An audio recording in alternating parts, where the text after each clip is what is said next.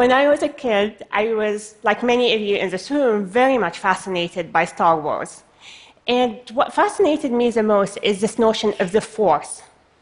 This energy that connects all people and all objects and allows you to feel people that you can't even see. And I remember many nights I would be sitting at home, just like concentrating and focusing, trying to feel the force. And I didn't feel anything, don't worry. and later in life, I became a scientist. I joined the MIT faculty and started working on wireless signals. These are things like Wi Fi, your cellular systems, and I, I did a lot of work in that domain. But then again, this force thing came, kept nagging me. And at some point, I just like, wait a minute, these wireless signals, they are like the force. So if you think about it, wireless signals, they uh, travel through space, they goes through obstacles and walls and occlusions, and some of them, they reflect off our bodies because our bodies are full of water. And some of these minute reflections, they come back. And if, just if, I had a device that can just sense these minute reflections, then I would be able to feel people that I cannot see. So I started working with my students on building such a device, and I want to show you some of our early results. So here you see my students standing, and here's our device. And we are going to put the device in the other office behind the wall and we are going to monitor him as he moves. This red dot is tracking him using wireless signals.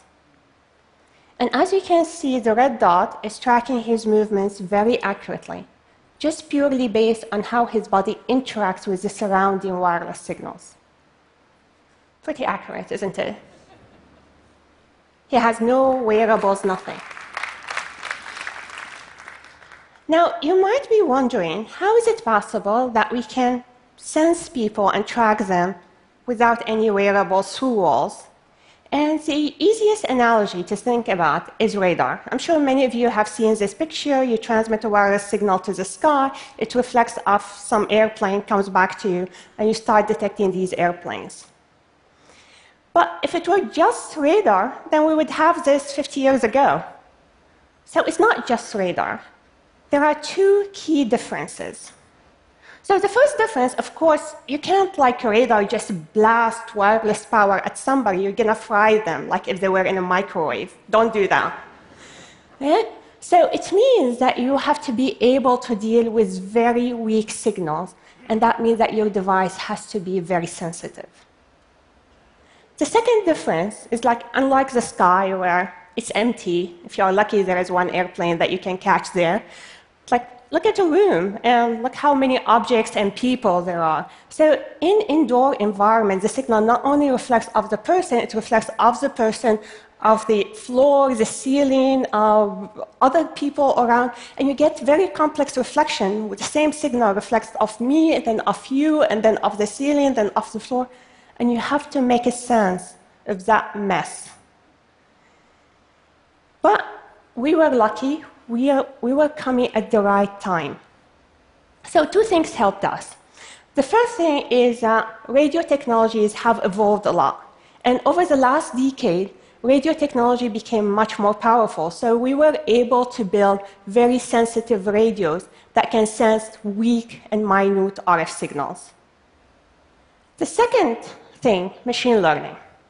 So you keep hearing about machine learning, and there was a revolution of machine learning recently in deep learning, and that allowed us to build machine learning models that can understand wireless signals and interpret them so they would know what happened in the environment. So if you think of it, the radio is like the ear of our device, and the machine learning is like the brain. And together, they have very powerful device. So what else can we sense about people using wireless signals? Sleep. Sleep actually is something very dear to my heart because my sleep is a disaster. The thing is when you start working on some physiological signal and you discover that yours sucks. But So you can see why we can capture sleep because the person walks and the device sees him as he walks to bed, when he stops, tossing around in bed, when he steps out of bed. And that measure of sleep is what people call actigraphy, is based on motion. But it turned out that we can actually get sleep at much more important level. We can understand the change in the brain waves that occur during sleep. So many of you probably know that as we go to sleep, our brain waves change and we enter different stages awake, light sleep, deep sleep, and REM, or rapid eye movement. These stages are, of course, related to sleep disorders, but they are also related to various diseases. So, for example, disturbances in REM are associated with depression. Disturbances in deep sleep are associated with Alzheimer's. So, if you want to get sleep staging, today you will send the person to the hospital, they put all of these electrodes on their head, and they ask them to sleep like that. it's not really a happy experience. So, what if I tell you that I can do the same thing, but without any of these electrodes on the person's body?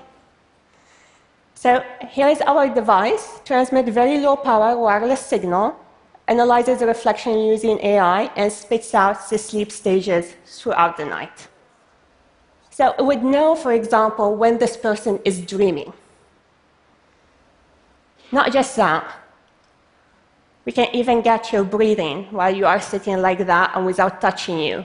So he's sitting and reading, and this is his inhales, exhales, and we ask him to hold his breath, and you see the signal staying at a steady level because he exhaled, he did not inhale.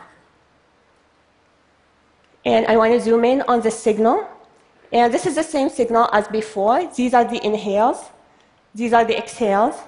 And you see these blips on the signal, these are not noise they are his heartbeats. And you can see them beat by beat. So I want to stop here for a moment and show you a live demo. Zach is going to help me with the demo. And what we're going to do, we're going to use the device to monitor Zach's uh, breathing. So this white box that you see here is the device, and Zach is turning it on. And let's see whether he breathes well. So uh, we're gonna do exactly what we did in the video with the other guy. So we're gonna the, the wireless signal is going through, it's touching Zach's body and is reflecting back to the device. And we want to monitor his breathing, his inhale, exhale motion. So we see the inhales, exhales. So see these ups and downs are Zach breathing. Inhaling, exhaling. Yeah. So he can breathe. So let's. Zach, can you hold your breath, please? Okay, so now he's holding his breath.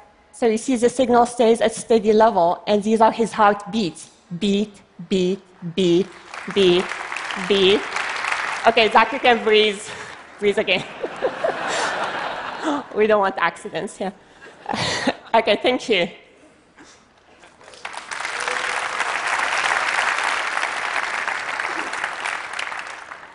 So as you can see, we have this device that can monitor so many physiological signals for you. And what is really interesting about this device that it does all this without any wearables, without asking the person to change his behavior or to wear anything or charge anything special. And that got doctors very excited. Because doctors, they always want to know more information about their patients, particularly at home. And this is particularly true in chronic diseases. So, chronic diseases like uh, pulmonary diseases like COPD or heart failure or Alzheimer and uh, even depression. All of these chronic diseases are very important. In fact, I mean, perhaps you know two thirds of the cost of healthcare in the US is due to chronic diseases. But what is really interesting about chronic diseases is that when a person, for example, has a problem and that leads to the, to the hospital and the emergency room, this problem doesn't happen overnight. Actually, things happen gradually. So, if we can monitor chronic disease patients in their home, we can detect changes in their breathing, heartbeat, mobility, sleep, and we can detect emergencies before they occur and have the doctor intervene earlier so that we can avoid hospitalization. And indeed, today we are working with multiple uh, doctors in different disease categories. So I'm really excited because we have deployed the device with many patients. We have deployed the device with patients that have COPD, which is a pulmonary disease, patients that have Alzheimer, patients that have depression and anxiety, and people that have Parkinson's. And we are working with the doctors on improving their life, understanding the disease better. So, when I started, I told you that I'm really fascinated with Star Wars and the Force in Star Wars. And indeed, and I'm still very much fascinated, even now as a grown up, with Star Wars, wait, waiting for the next movie.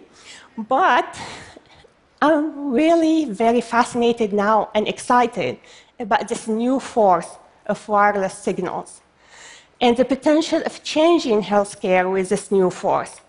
One of the patients with whom we deployed is actually my aunt. She has heart failure. And um, I'm sure many of you guys in the audience have parents, grandparents, loved ones who have chronic diseases. So I want you to imagine with me a future where in every home that has a chronic disease patient, there is a device like this device sitting in the background and just monitoring passively sleep, breathing, the health of uh, this chronic disease patient. And before an emergency occurs, it will detect the degradation in the physiological signal and alert the doctor so that we can avoid hospitalization.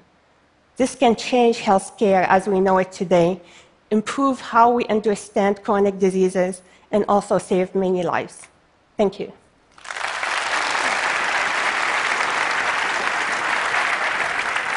Dina, thank you so much. Thank you to Zach. So glad you're breathing. Um, so, Dina, um, this is amazing. The positive applications are incredible. Um, what is the framework, though, around, like the ethical framework around this? What are you doing to prevent this technology from being used for other, perhaps less positive types of applications? yeah, yeah, this is a very important question, of course. Like, what about misuse, or what is about the, I guess, concerned about the dark side of the force? Right, right.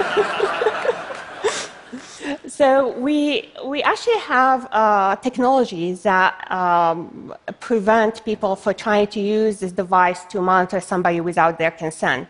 So because the device understands space, it will ask you to prove by doing certain movement that you have access to the space and you are the person who you are asking the device to monitor. So technology technology-wise, we have technologies that we integrate to prevent misuse, but also I think there is a role for policy like everything else. And um, hopefully, we, with the two of them, we can control any misuse. Amazing. Thank you so much. Thank you. Thanks.